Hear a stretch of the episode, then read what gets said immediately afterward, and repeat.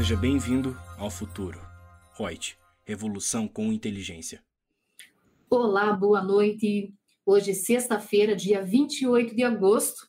Eu sou a Lúcia Yang, consultora de treinamentos da Reut, e estou aqui para falar com vocês hoje do tema da reforma tributária, essa do governo.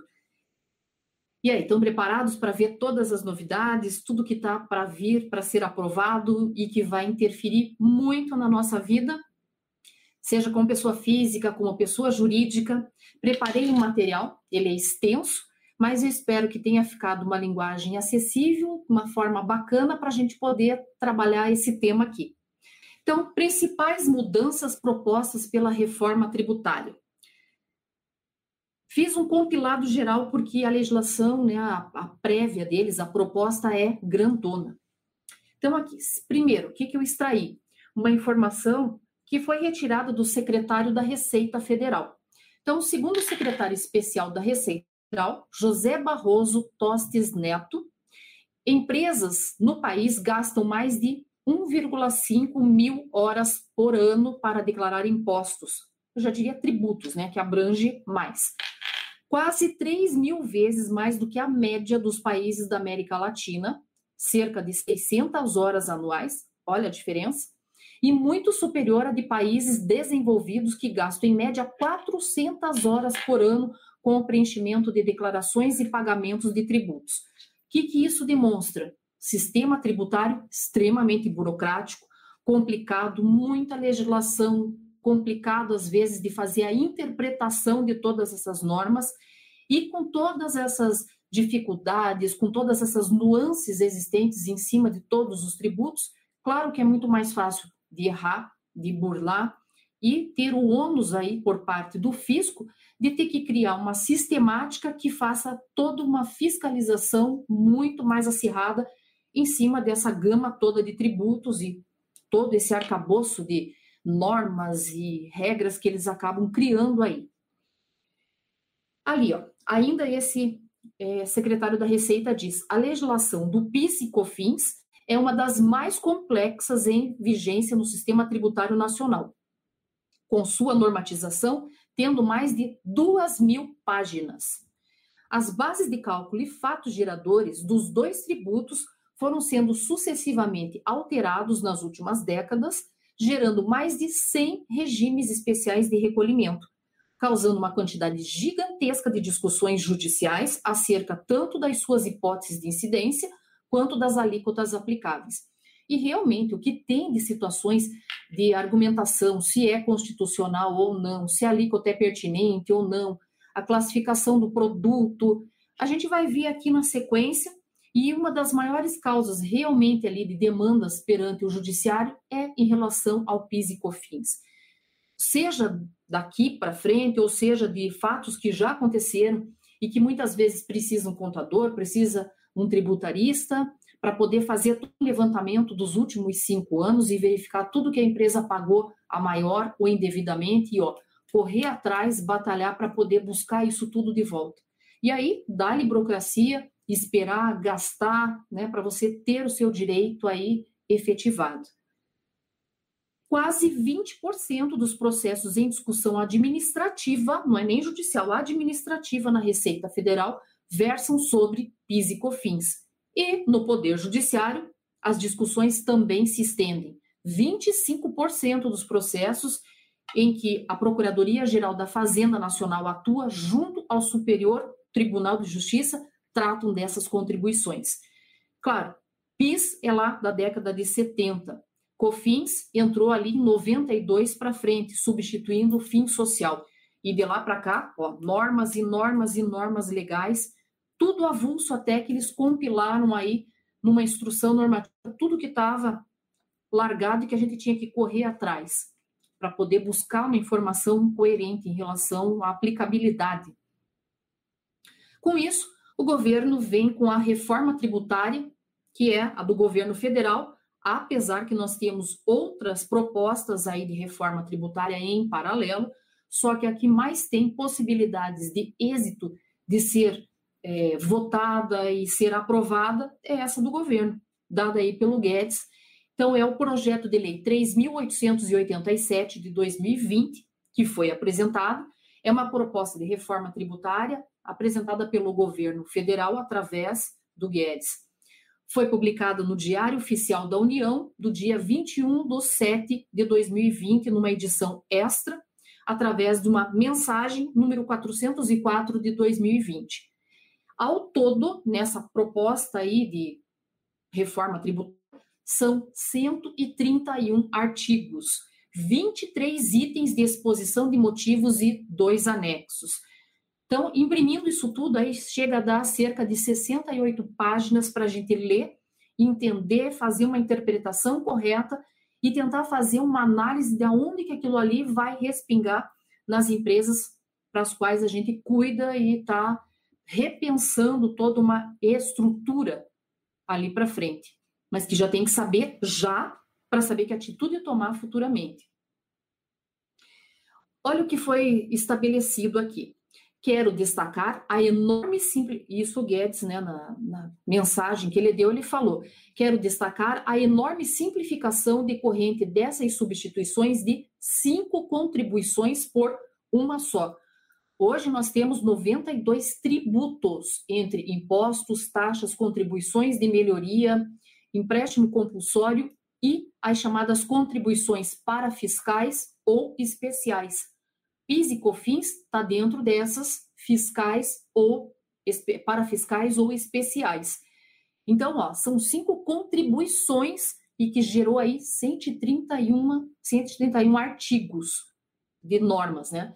Então, ali, isso vai trazer ganhos enormes de facilidade no preenchimento das declarações, das informações da apuração do tributo e no pagamento, ele acrescentou. Segundo o governo, a CBS, que é essa contribuição sobre bens e serviços, permitirá reduzir o número de campos numa nota fiscal para 52, de, perdão, de 52 campos para 9 campos, eliminando assim 70% das obrigações acessórias. Gente, isso é substancial, é uma redução de burocracia, realmente. Burocracia, redução dessa burocracia é importante, é extremamente importante. Mas o que mais pega também é em relação ao bolso do contribuinte. E aí, vai reduzir a carga tributária? Depende. Para algumas empresas vai ser interessante, para outras não tanto. É isso que a gente vai ver aqui. O que, que é então essa chamada CBS? Essa contribuição é a contribuição social sobre operações com bens e serviços. É um tributo que está sendo proposto pelo governo federal para substituir cinco tributos federais existentes atualmente. Como eu coloquei ali, não se trata de um tributo a mais, mas de uma consolidação de cinco tributos dentro de um só. Tá? Uma redução de burocracia. Eu não estou falando redução de carga tributária, redução de burocracia. Quais são esses cinco tributos que estão sendo substituídos, que estão embutidos dentro dessa CBS? Primeiro, a contribuição para o PIS, incidente sobre receita. A contribuição para a PIS, incidente sobre folha de salários. A COFINS, a contribuição para o PIS, importação e COFINS, importação. Então, na verdade, são duas contribuições sociais, PIS e COFINS, dentro dessas modalidades aí, é que estão sendo unidas, unificadas para dentro da CBS a princípio. Então, sobre o que, que incide a CBS? Incide sobre operações de venda de bens e prestação de serviços no mercado interno e sobre a operação de importação de bens e de serviços. A pessoa jurídica vendedora vai destacar na nota fiscal a contribuição incidente sobre a operação e é obrigatório o destaque no documento fiscal. Não tendo, tem a previsão da incidência de penalidade por não ter o destaque no documento fiscal. A pessoa jurídica adquirente pode se creditar de todo o valor da contribuição destacado no documento fiscal de aquisição e tem a responsabilidade por quem emite a nota fiscal de fazer o destaque correto, o preenchimento correto, porque ele vai ser responsabilizado por informações de ou omissões ou por informações incorretas incompletas. Então já começa toda uma tratativa ali, andar na linha já desde o começo, que é o preenchimento do documento fiscal da forma correta. Então, essa base de cálculo da contribuição CBS, desse imposto, né, essa CBS, essa contribuição ali. Esse tributo, vamos chamar assim. O valor a recolher devido pela pessoa jurídica resulta da diferença entre a contribuição incidente sobre as vendas que efetuou e os créditos que apropriou em relação às aquisições que fez. Dessa forma, a pessoa jurídica somente paga CBS sobre o valor que agrega aos bens ou serviços que comercializa. Então, é um toma lá da cá. Paguei quando eu comprei, eu vou me creditar ali quando eu for vender esse valor. A contribuição vai incidir apenas sobre o valor do bem ou serviço, sem a inclusão de outros tributos na base de cálculo da contribuição. O que, que nós temos? Não tem, e claro, com a discussão perante o, STF do ICMS. O ICMS faz parte da base de cálculo do PIS e da COFINS, Ficou anos sendo discutido isso até que chegou lá no Supremo, foi decidido que não compõe a base de cálculo, só que até agora a Receita Federal não acata ainda essa decisão. Ela acha que está faltando ainda uma operacionalização em relação a isso. E aí, já em contrapartida, está vindo aí também decisões, ações né, que estão abrindo em relação também se incide ou não o ISS sobre PIS e COFINS. E também é a mesma ideia, o mesmo mecanismo que foi para julgamento do ICMS, vai ser para o ISS. Então, o que, que nós temos já de um ponto positivo na CBS? Que para ele já está na legislação dizendo que outros tributos não compõem, não entram na base de cálculo. Então, é menos um, menos ações que vão correr aí no judiciário em relação a isso. Os tributos sobre consumo cobrados atualmente incluem em sua base de cálculo o valor de outros tributos sobre consumo. Então, por exemplo, a COFINS incide sobre o valor do ICMS e vice-versa. É tributo incidindo sobre tributo. E também incluem o valor dos próprios tributos na sua base de cálculo, o chamado cálculo por dentro. Com a CBS, não vai mais ser esse cálculo por dentro, é outra metodologia de cálculo, é o chamado cálculo por fora, fiz uma planilhinha ali para poder daí mostrar para vocês um pouquinho mais para frente. Essa base de cálculo da CBS, então, vai ser chamada e calculada a modalidade por fora, ou seja, pode ser excluídos os tributos de ICMS e ISS destacados no documento fiscal e a própria CBS. Qual que é a estruturação desse tributo, da CBS. Primeiro, uma incidência ampla sobre o consumo, a tributação nas operações com todos os bens, serviços, inclusive operações com ativos intangíveis e financeiros. Incidência em todas as etapas econômicas. A cobrança da CBS não se restringe a uma determinada etapa de uma cadeia econômica, como ocorre, por exemplo, no caso do IPI. O crédito financeiro, ou seja, todas as aquisições vão gerar crédito imediato, inclusive na aquisição de bens produtivos e monetizado. Os créditos são descontáveis, compensáveis com outros tributos e ressarcíveis. Então, no começo lá, quando a gente tinha, tem ainda, né, a metodologia ainda atual, se eu paguei ou sofri retenções a maior ou indevidamente, de PIS, COFINS ou qualquer outro tributo, a regra geral é que eu faça compensação com tributos da mesma natureza a princípio, PIS com PIS, COFINS com COFINS e assim sucessivamente. Depois foi aberto a possibilidade de eu poder compensar tributos de natureza distinta, desde que esses tributos fossem administrados pela Receita Federal. Então eu poderia compensar, por exemplo, COFINS com a contribuição social sobre o lucro, PIS com o imposto de renda, mas eu tinha que usar a PER de comp, pedido de compensação, restituição, quer dizer, mais uma burocracia e né, poder utilizar esse benefício até para não ser classificado como um enriquecimento ilícito por parte do fisco. A legislação aqui já está dizendo que pode ser compensado com outros tributos ou, se for o caso, pedir até mesmo ressarcimento desse valor. Então, já está aberto isso também nessa nova norma a ser aprovada. Uma outra estrutura, a alíquota uniforme, com pouquíssimas hipóteses de isenção e tributação específica das instituições financeiras e assemelhadas. Hoje nós temos, vocês vão ver, eu coloquei ali uma relação, são 11 formas que nós temos ali para poder calcular PIS e COFINS. Então, é um absurdo. E cada norma, você, muitas delas ali estão assim, ó, intrinsecamente ligados ao IPI, a TIP, a tabela do IPI, que muitas delas eu preciso saber a nomenclatura, a classificação fiscal do produto, olhar lá na TIP, verificar que tipo de é aquele ali para saber que tipo de tributação ele vai ter, se tem algum benefício fiscal ou não. Isso aí confunde absurdamente. E aí, com base na CBS, eles querem eliminar todo esse negócio que dão essas discrepâncias todas e que gera muita dificuldade de interpretação e casos administrativos e judiciais em relação a isso.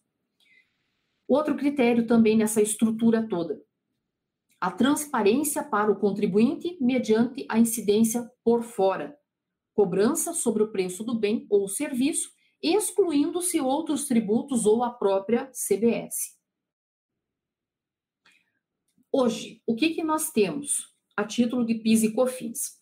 Então, nós temos ali, primeiro, um PIS e COFINS na modalidade cumulativo. O que, é PIS e COFINS cumulativo? É aquele que é utilizado por quem, regra geral, é tributado no lucro presumido e mais umas 20 e poucas exceções de quem está no lucro real. Lúcia, eu achei então que quem estava no lucro real sempre usava o chamado não cumulativo. Não. Tem muitas situações em que eu estou sendo tributado a meu imposto de renda e minha contribuição social como lucro real, porém, pode ser que meu caso seja das várias, uma das várias exceções, e eu tenho meu PIS e COFINS como cumulativo.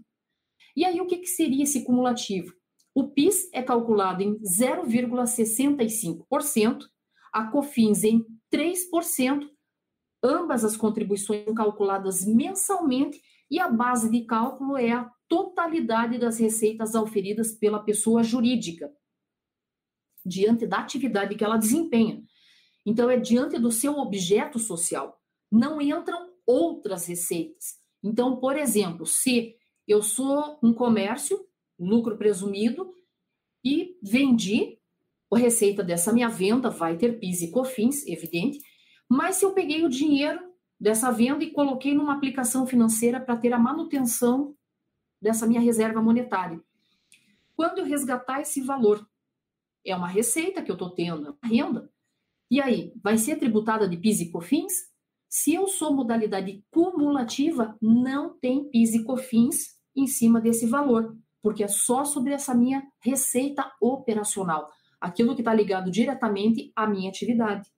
Então, eu tenho alíquotas menores, base de cálculo mais restrita. Porém, eu não tenho créditos. O que, que são créditos? São insumos, é aquilo que está diretamente ligado ao meu processo produtivo. Aquilo que, sem ele, eu não consigo chegar no meu produto final para poder disponibilizar para o meu consumidor. Na, nessa modalidade cumulativa não se fala em crédito. Então, se eu tenho lá, por exemplo, uma receita de da minha atividade, comércio, mil, eu vou aplicar 0,65% em cima do mil e 3% de COFINS em cima do mil. Morreu ali. Todo santo mês eu tenho PIS e COFINS. Tá? Essa é a regra. Agora, modalidade de PIS e COFINS não cumulativo o não cumulativo, ele é exclusivamente para quem é lucro real. Não se fala em não cumulatividade para presumido, é só para lucro real. E aí, o que, que é esse não cumulativo? É um formato em que eu tenho alíquotas bem maiores, a minha base de cálculo é mais extensa também, mas eu tenho um benefício de poder abater esses insumos que eu falei, que são os chamados créditos. Então, qual que é a alíquota nessa modalidade não cumulativa de PIS e COFINS no lucro real? O PIS, 1,65%. A COFINS, 7,6%. São calculados, qual é a base de cálculo? A totalidade das receitas auferidas pela pessoa jurídica diante da sua atividade, do seu objeto social e demais receitas, com poucas exclusões. Lúcia, então quer dizer, e demais receitas, quer dizer que se eu estou no lucro real, estou nessa modalidade não cumulativo, só lá o comércio, e ter esse dinheiro meu da receita da aplicação financeira, eu vou pagar PIS e COFINS? Vai. São outras alíquotas, né? Que aí, para aplicação financeira, é diferente. Para PIS é 0,65% e para COFINS é 4%. Ainda isso, quer dizer, você tem que segregar toda a tua receita, calcular para tal receita é tal alíquota, para esse é aquele, sabe? Você tem que ter muito separadinho, planilhas, tudo para você poder depois preencher os vários dos SPEDs que pedem todas essas informações aqui. Então, ele é trabalhoso. E outra, quando fala aqui que há a possibilidade de eu reduzir créditos, significa que tem insumos que eu vou poder usar, só que eles são limitados. E eram muito mais limitados quando surgiu essa regra da não cumulatividade. A legislação vinha e dizia: olha, não cumulativo, quer dizer, no não cumulativo você pode usar o abatimento de créditos que são os teus insumos, né, por crédito, é, entende-se os insumos, aquilo que está intimamente ligado ao teu processo de produção. E aí vem a instrução normativa e detalhou, disse, olha, insumo é isso, isso, isso, isso, e enumerou. Só que tinha coisas que, é, quando a gente fala em créditos, insumos, isso está intrinsecamente ligado à contabilidade de custos.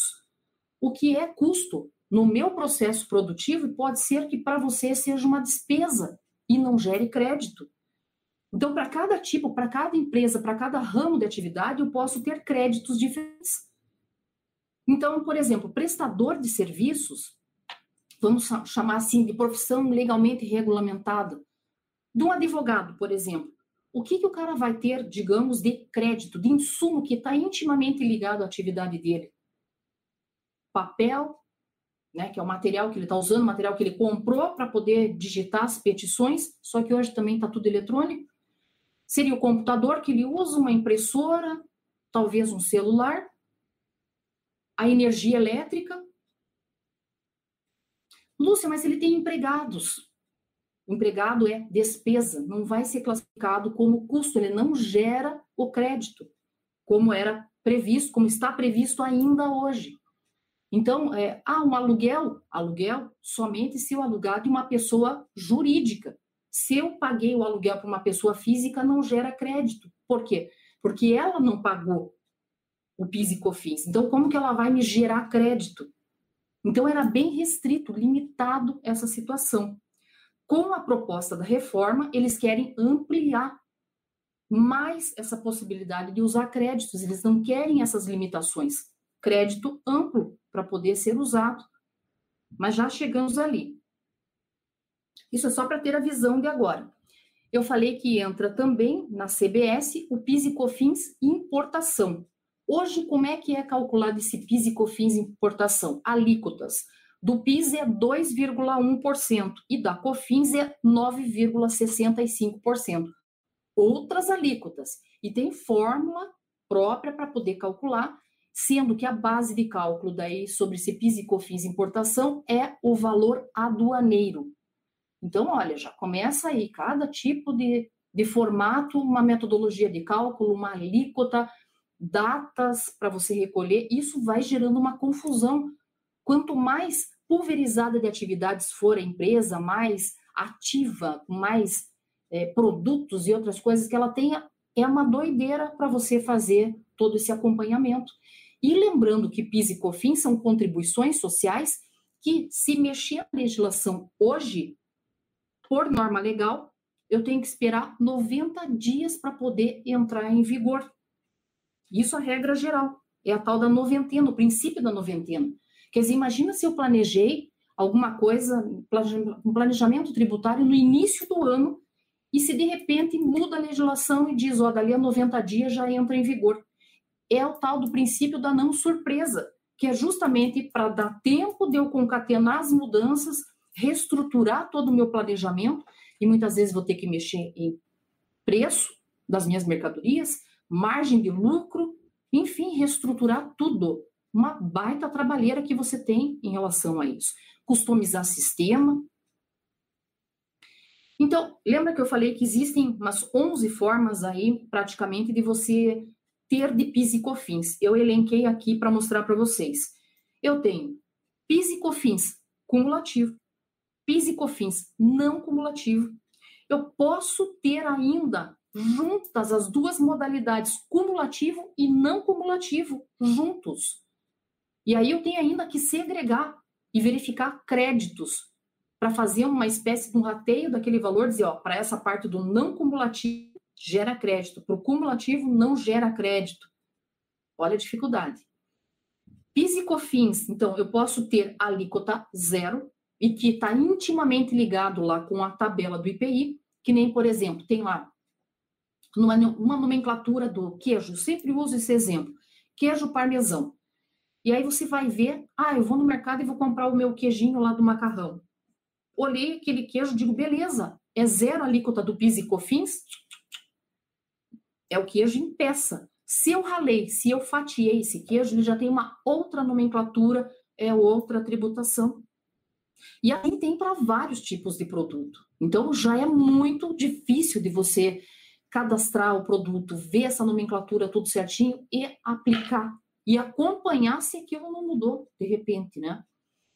Ainda tem substituição tributária, tem para pouquíssimos produtos mais ainda, tem. Tem a tributação concentrada ou monofásica, que é tributado de forma concentrada numa única pessoa, ou monofásica, porque é uma fase, desonerando as fases subsequentes, como, por exemplo, é o caso do combustível.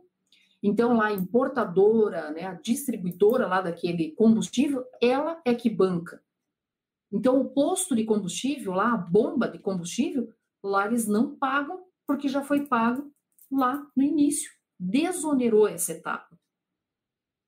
Assim como nós temos ali é, remédios, alguns medicamentos, que é pago lá na indústria, desonera a farmácia.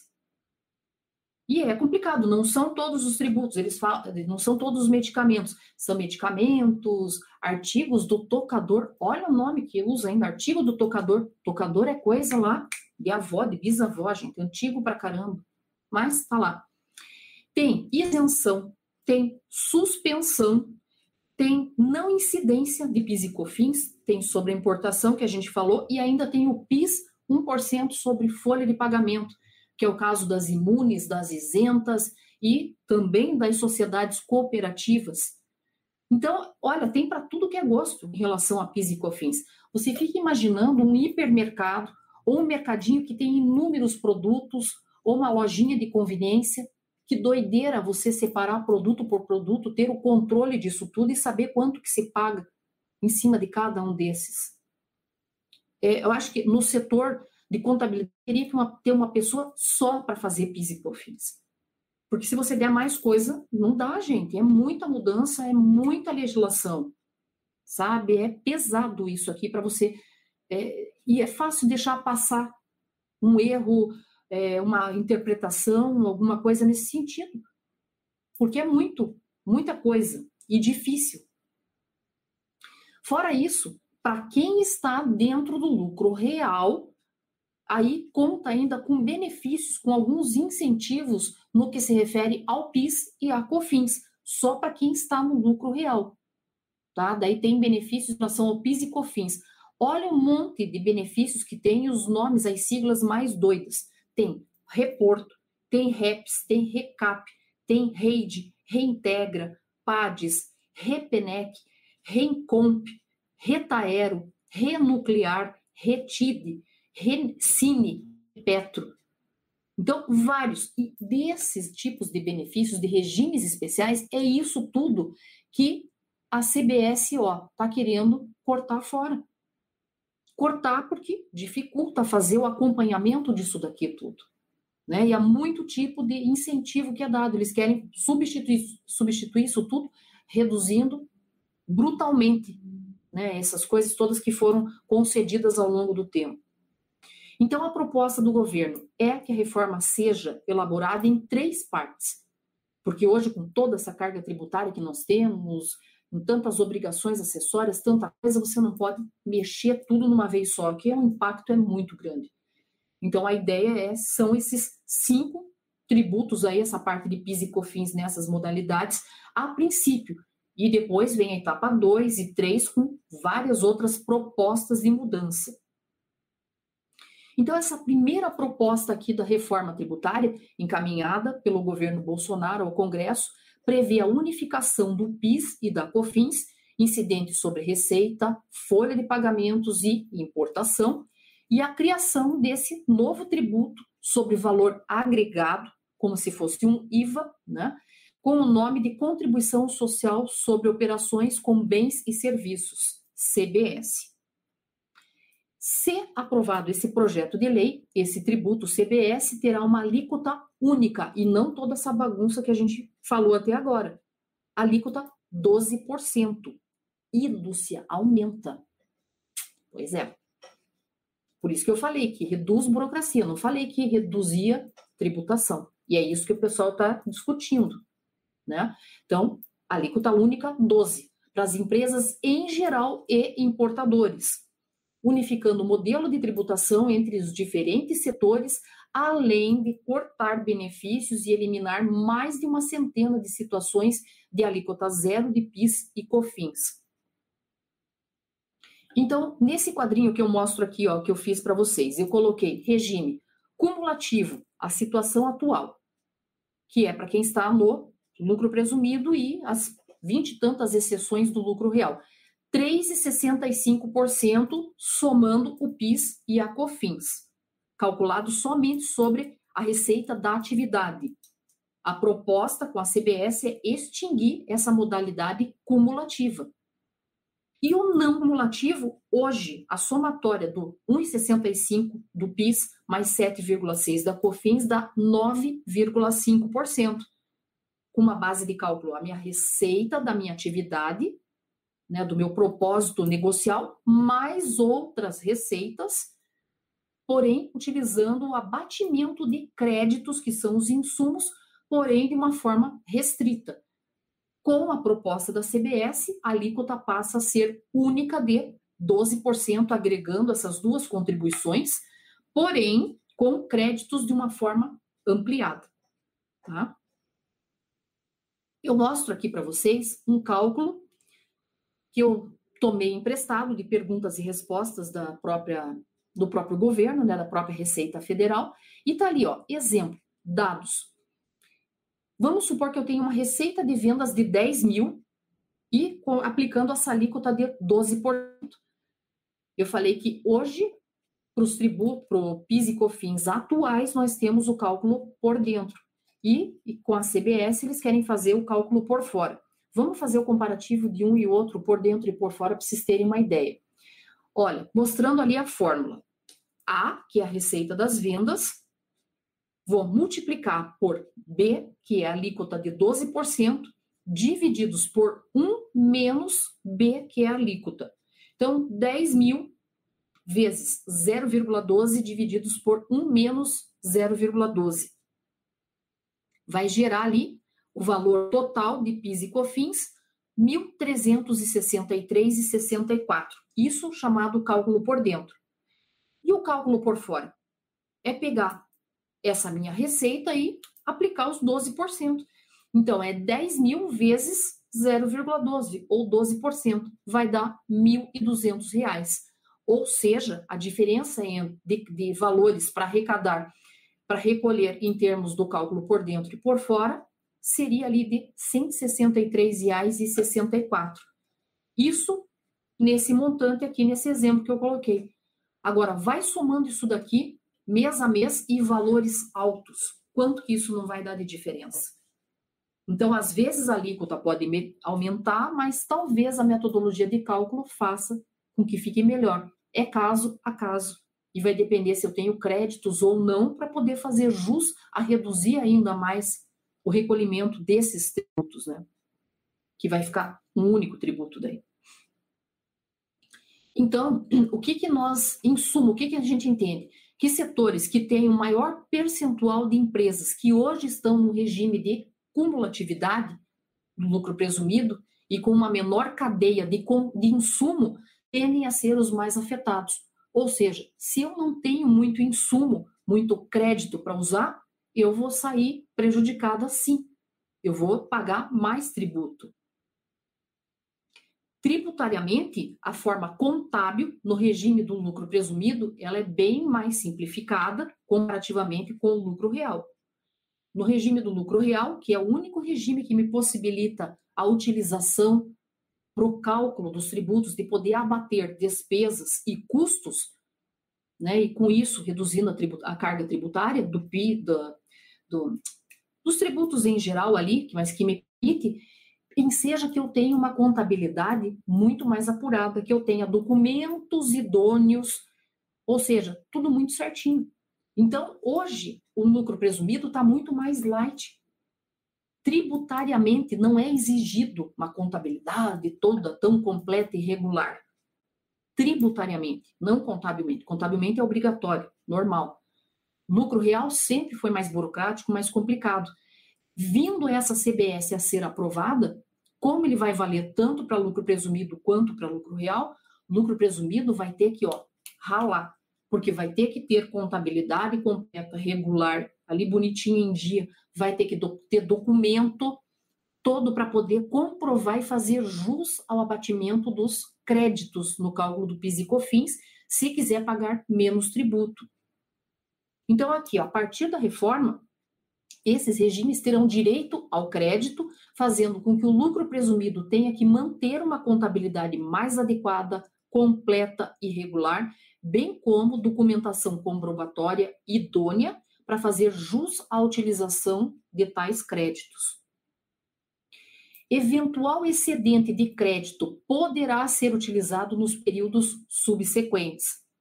Trimestralmente, o saldo excedente poderá ser objeto ou de ressarcimento ou de compensação, com tributos da mesma natureza ou tributos distintos, utilizando-se a PERDECOMP, pedido de compensação restituição, para mostrar para o fisco, ó, eu paguei a mais, esse aqui eu estou compensando com esse outro aqui, tá? Para fazer essa contraprestação para a entidade fiscal. O vencimento daí da CBS passa, passará a ser dia 20 do mês seguinte, exceto o caso daí da importação.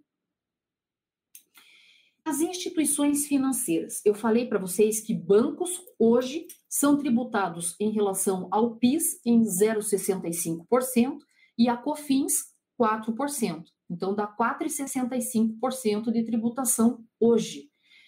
Com a CBS, para as instituições financeiras, plano de saúde e seguradoras, a projeção é de que a alíquota seja de 5,8%, sem apropriação de créditos. Lúcia, então vai aumentar? Vai aumentar. E adivinha quem que paga a conta? Sempre é o consumidor final, né? Plano de saúde já é barato, né? Bom, mas vamos lá. Combustíveis em geral, cigarros terão regime monofásico, com tributação em elos específicos da cadeia. Caso seja aprovada, essa reforma, né, essa proposta aí de reforma tributária, ela vai entrar em vigor após seis meses a publicação da lei, que é justamente para dar tempo de você já ir ajeitando a casa, para fazer realmente um planejamento tributário, enfim, verificar, reanalisar. Já estão pensando até mesmo de que muitas empresas que hoje se encontram até mesmo num simples nacional, e que quando elas extrapolavam o limite de receita ou eram é, excluídas do regime por causa da sua atividade, enfim, a maioria delas passava por um lucro presumido. Só que como o presumido vai estar tá nesse mesmo patamar aí, praticamente em termos de controle contábil, de documental, essas coisas todas, não vai ter muita saída, né? Então não vai ter muita diferença em relação a isso.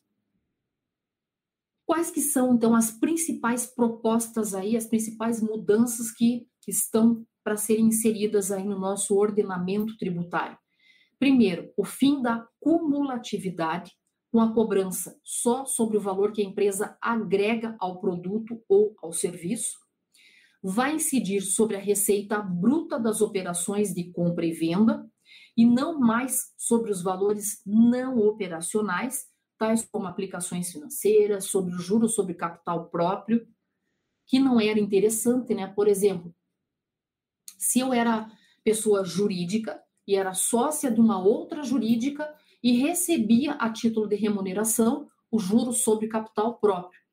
Então, esse valor de juros sobre capital próprio que eu recebia, eu tinha que ofertar a tributação para o imposto de renda, para a contribuição social, só que eu me abatia, né, eu deduzia o valor que tinha sido retido dos 15% de imposto de renda, porém incidia PIS e COFINS em cima do juro sobre capital próprio. Agora, com a proposta aí da CBS, diz que não incide mais sobre aplicações financeiras, sobre juros sobre capital próprio, não abrange outras receitas. É só sobre a receita da minha atividade mesmo. Então, reduz novamente a base de cálculo, a base para incidência da tribuição. Outras mudanças. A unificação de alíquotas em vários setores, com extinção das desonerações eliminação de várias situações de alíquota zero.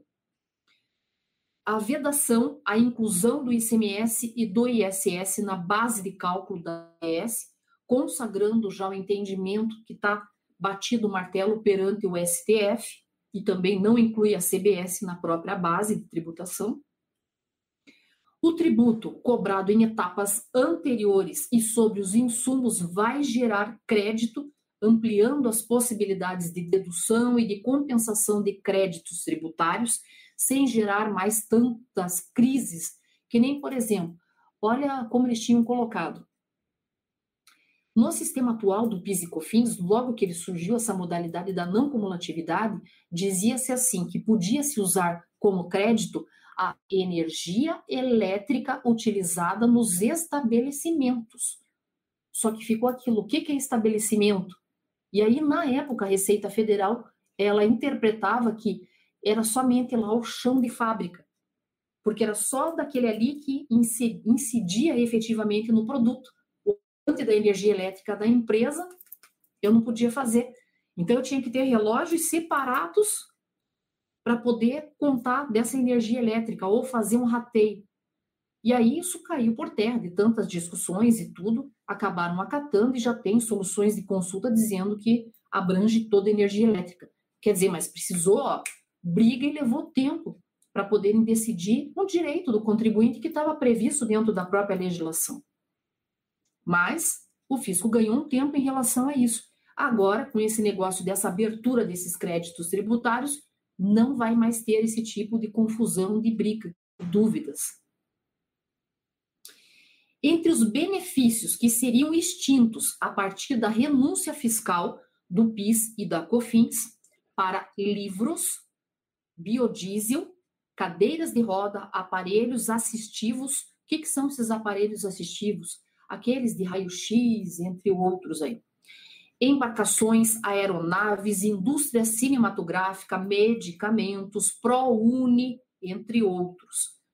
Olha lá, a proposta prevê cortar 34% dos benefícios fiscais em cima do PIS e COFINS.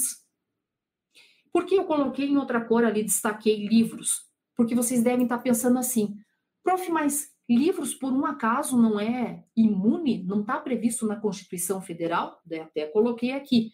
Os livros gozam sim da imunidade, mas em relação a impostos, previstos lá no artigo 150, inciso 6, a linha D da Constituição Federal. Imposto sobre renda, patrimônio, serviço, impostos. PIS e COFINS não são impostos, são contribuições.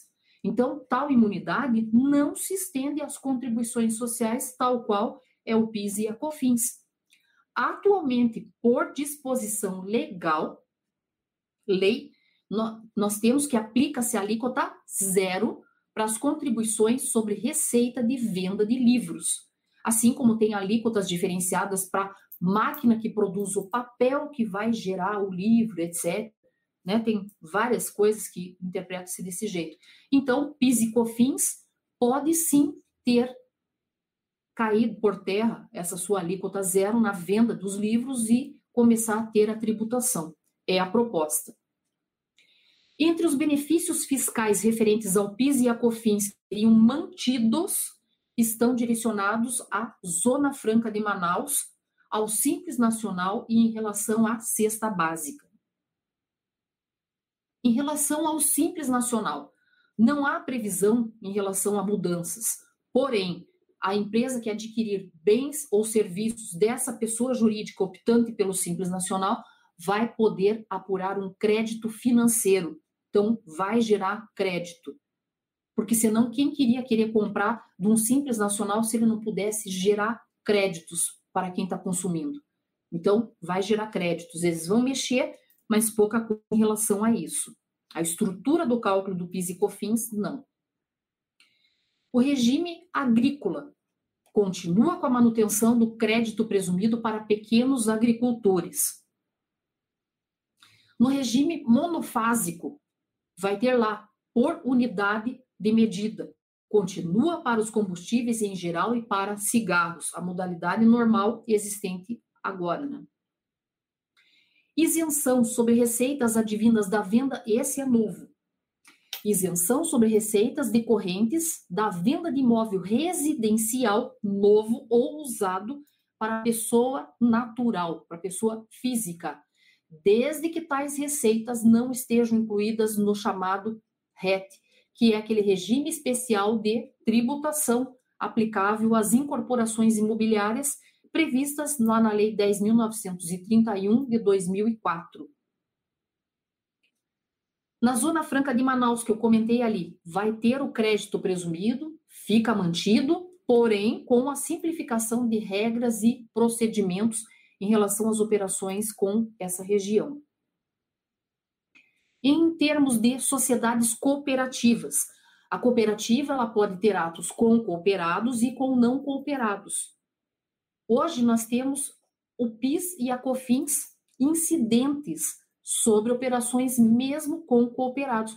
Quando eu tenho operações com os cooperados, eu tinha benefício de não pagar imposto de renda e contribuição social. Porém, eu pagava o PIS e a COFINS, modalidade cumulativa e mais 1% de PIS sobre folha. Era discutível, evidente. Agora, com essa proposta dada aí pela reforma tributária pelo governo, eles dizem que fica isento em relação às operações com os cooperados, ou seja, continua tributando apenas daí os não os atos não cooperados com terceiros. A cesta básica tem a isenção para as receitas advindas da venda desses produtos. Do transporte coletivo, também a isenção para receita de prestação de serviço de transporte público municipal, especificamente para esse. Por serviços de saúde, não haverá tributação sobre receitas recebidas do SUS por hospitais particulares.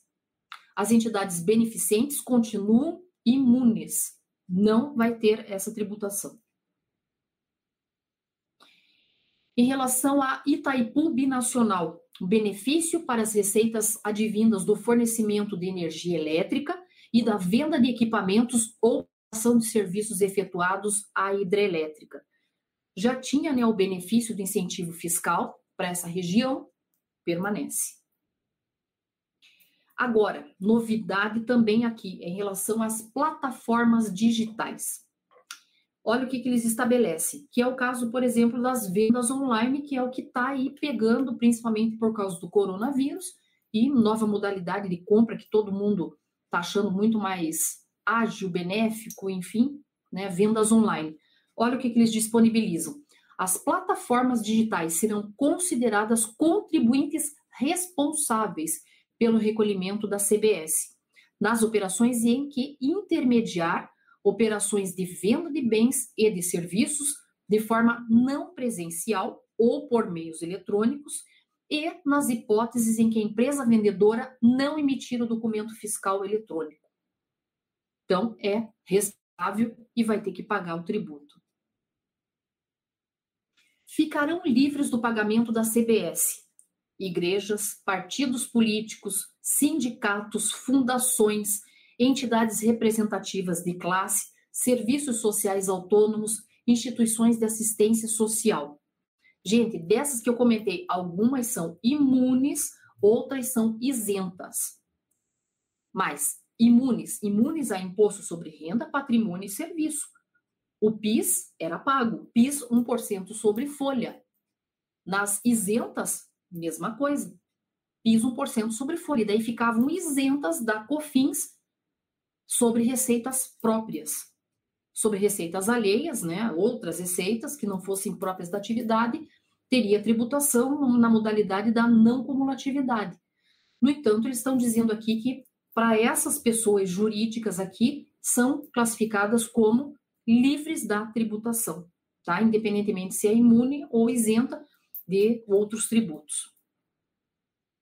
O governo alega que a mudança irá garantir um modelo mais neutro, homogêneo, transparente, com os impactos individualizados, de acordo com a estrutura de custos da empresa e perfil da atividade. Então, eu vou ter que correr, estudar custos, que eu sempre odiei. Não estou falando eu, eu amo custos, tanto que eu dou aula de custos, mas para quem detesta, quem sempre disse, ah, eu não vou nem estudar isso porque eu nunca vou usar isso na minha vida, ou porque faz meio, né, assim, não, não faz a coisa certinha como tem que ser, agora vai ter que ter. Vai ter que ter esses controles todos aí em relação a isso. Então, diminui também a sonegação é, o que, que, está previsto? Previsto ainda é, as próximas etapas do programa: simplificação e redução das obrigações acessórias, redução dos impactos judiciais e subjetividades do PIS e da COFINS. Não haverá retenção da CBS apenas para órgãos públicos, só que tem mais umas coisinhas, então não é só essa frasezinha, tem ainda umas nuances que Vamos ver o que, que vai ser aprovado e como é que isso aí vai ficar. Deixa eu só ver qual horário que nós estamos aqui para que eu não perca, porque nós estamos fazendo tanto pelo YouTube quanto pela, pelo Instagram. E o Instagram tem prazo específico que é 60 minutos e daí ele cai direto, né? Então, para não deixar, ó, já estou sendo até avisadinha ali que tem perguntinhas, tem. Gente, deixa eu até falar para vocês. Se vocês estão aí é, no Instagram, se der lá os 60 minutos, por favor, venham aí para o YouTube para vocês poderem ver o restinho do nosso conteúdo, que são bastante slides aqui que eu acabei preparando. Não tinha como reduzir mais esse conteúdo e para a gente não ficar fazendo em partes, então vamos falar já tudo hoje ficamos, né, pelo menos entendidos ali sobre essa disciplina aqui. Vamos lá. Então, o que está previsto? essas três situações que eu comentei aqui com vocês: simplificação, redução de obrigações acessórias, tomara, a redução de impactos judiciais, de subjetividades do PIS e COFINS. Sim, que se não for mais ter problemáticas em relação aos créditos, o que, que vai ser discutido? Não haverá retenção da CBS, né, apenas para órgãos públicos. E ainda, isso na visão ali do governo, mas e para a visão do empresariado e dos economistas? Também trouxe aqui. O empresariado e economistas, por sua vez, apontam para o risco do aumento da carga tributária, com alíquota de 12%, em especial para as empresas do setor de serviços, visto que possuem praticamente mão de obra e nem sempre têm gastos com insumos que geram o crédito. Um estudo divulgado pelo Itaú estima que quase 40% dos setores podem ter um aumento de alíquota acima de um ponto percentual com a substituição do PIS/COFINS pela CBS. É relevante, gente. É relevante no cômputo geral, no momento econômico que a gente está, mas são reformas. Por isso que está aí para ser estudada, para a população toda conhecer, para poder opinar, dizer o que, que acha interessante ou não o empresariado participar também, porque se a gente não participa como cidadão agora, não cobra dos políticos que seja aprovada uma coisa legal, depois também não adianta chorar, né? Então, aí, O Banco Itaú avalia, porém, que os impactos não invalidam a proposta, em razão dos ganhos de simplificação e eficiência, além de menor margem para contestações jurídicas. Então, eles acham que uma coisa acaba beneficiando, né? Uma você perde num lado, mas ganha em outros fatores. O impacto deve ser maior quando a prestação do serviço ocorra diretamente ao consumidor final, afirma Felipe Fleury, sócio da área tributária do Zocum e Fleury Advogados. Se o serviço for prestado a uma pessoa jurídica, esta terá direito ao crédito da CBS, destacada pelo prestador do serviço, o que elimina o impacto da, do aumento da alíquota. Sim, porque se eu paguei, quando eu comprei, eu me beneficio depois. Agora, se eu for vender para o meu consumidor final e esse consumidor final for pessoa física, o que, que eu vou me beneficiar? Nada, né? A eliminação de regras diferenciadas de tributação, como regimes especiais, reduções de alíquota, entre outros, será compensada pela enorme ampliação das hipóteses de creditamento, crédito financeiro, pela completa monetização dos créditos, ou seja, possibilidade de compensação com outros tributos ou até mesmo o ressarcimento, e pelo cálculo por fora dos outros tributos e pela própria contribuição, segundo estudos feitos ali pela Receita Federal do Brasil. Para não esbarrar na Constituição Federal, a CBS ficará restrita à arrecadação federal, sem mexer por hora no ICMS, que é de âmbito de competência estadual, e no ISS, que é de competência municipal. Por hora. Eu falei que essa proposta de reforma tributária, ela está dividida em três partes. Então, a primeira parte é isso que a gente estava comentando aqui. O que, que eles pensam em trazer aí de novidades para as próximas etapas? Então, na sequência, a ideia é ter uma simplificação do IPI, a criação de tributos sobre transações financeiras, que é aquela semelhante à antiga CPMF, que aí está uma briga horrorosa, um monte garante que não vai passar isso, enfim. Né? Até lá tem muita água vai rolar, muita discussão, muita negociação, né? um toma lá da cá. Vota nisso e eu aprovo aquilo, etc. Né? Aqueles poderes que eles fazem lá para poder ganhar o que realmente querem.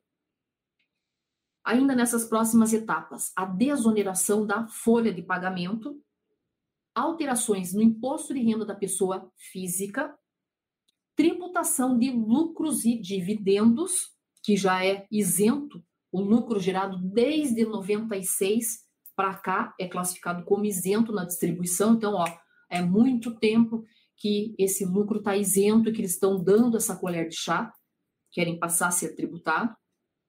E aí, se começa a ser tributada a distribuição de lucros, o pessoal começa a fazer o quê? Recolher a título de prolabore.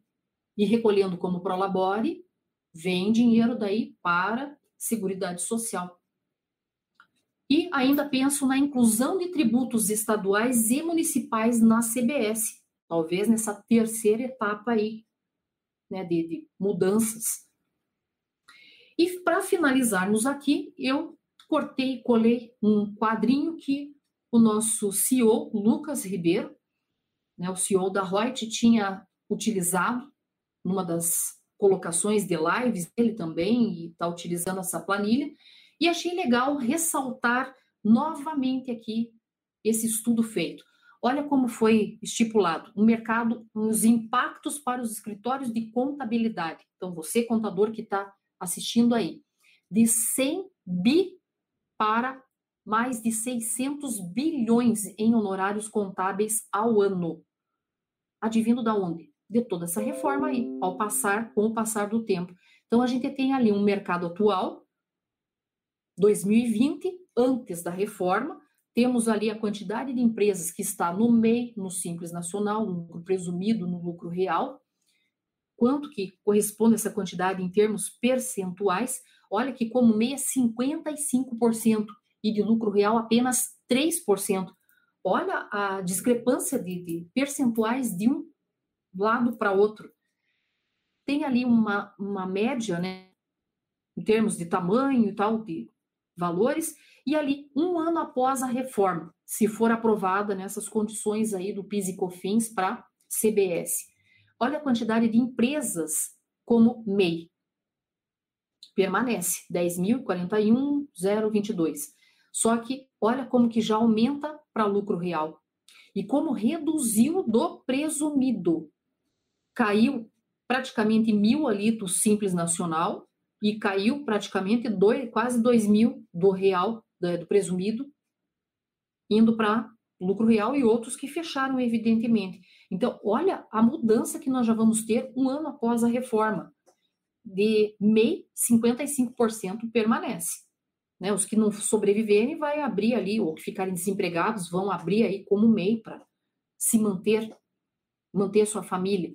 E como lucro real, olha o pulo de 3% passar para 14%. É bastante, é substancial.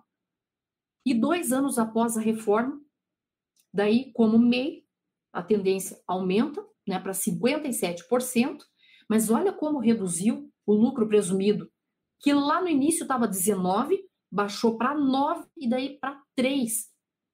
E o lucro real que começou com 3, foi para 14 e passa para 25%, gente. Então, é uma assim, é uma situação a, a se estudar, é de se pensar muito em estudar, começar a estudar aí o lucro real. E já falo para vocês, é chato ficar fazendo propaganda, etc., mas nós estamos gravando o curso chamado O Verdadeiro Lucro Real, Nele, o passo a passo, com vários cases, para você realmente poder aprender, né? Que vai ter todo um suporte em relação ali ao curso. Né? São sete módulos que nós temos, cada módulo com aulas divididos, alguns módulos com mais aulas, outros com menos, aulas curtas para você não não achar que aquilo se torna cansativo. Então vai assistindo aulinha por aulinha, achou difícil rever aquela aula, são, é curto tempo. Gente, por osmose, você vai vendo, vendo, vendo e ouvindo falar até que isso vai ser absorvido. Tá feito bastante é, modelos ali para vocês poderem compreender numericamente, o contador vê em termos de número e mostra para o empresário as vantagens todas inerentes aqui a esse regime tributário. Então, aqui é um tipo de uma projeção que está sendo feita de crescimentos e que é uma bobeira a gente ficar ainda martelando, batendo naquela mesma tecla de uma coisa que daqui a pouco, se você não aprender um lucro real, você realmente vai ter que se contentar com uma parcela muito menor aí de empresas no mercado. E aqueles empresários que forem mais espertos já vão fazer estudos com outros profissionais e vão dizer, opa, eu quero lucro real. Cara, desculpe, eu não faço. Dançou. Então é perda de cliente. E ninguém está podendo, né? Então, aí, uma dica, mais uma dica, né, que nós geramos aqui, damos em cima de cada conteúdo que é montado e feito com muito carinho para vocês. Com isso aqui, eu finalizo essa apresentação. Vamos ver o que, que nós temos aqui das perguntinhas, já que nós passamos um pouquinho da uma hora. Carlos Alberto, ele fala: não, há, não acho correto iniciar com aumento da carga tributária para prometer redução depois. Nunca vi uma reforma tributária para reduzir tributos. É nítido o aumento da carga tributária para empresas do regime cumulativo. Para simplificar, não precisa aumentar tributos. Realmente, é, Carlos, é complicado isso, né? Por isso que eu quis mostrar, e primeira coisa que eu já disse que são mudanças, reduções de burocracias, talvez, né? Porque que nem quando eles falaram do SPED também prometeram redução de burocracia, e a gente está vendo, né? Quanto de coisas que tem que fazer. Vamos ver, né? Se para frente eles mexem nisso aqui, ou se até realmente ser aprovado, se negociam melhor, aí que precisa a população começar a cutucar todos esses políticos para votarem uma coisa que seja realmente justa, honesta, que seja lícito. Lícito é porque vai ser lei, né? Mas que eu digo que seja condizente com a realidade que nós estamos passando, realmente. Um ótimo final de semana e agradeço de coração. Tudo de bom.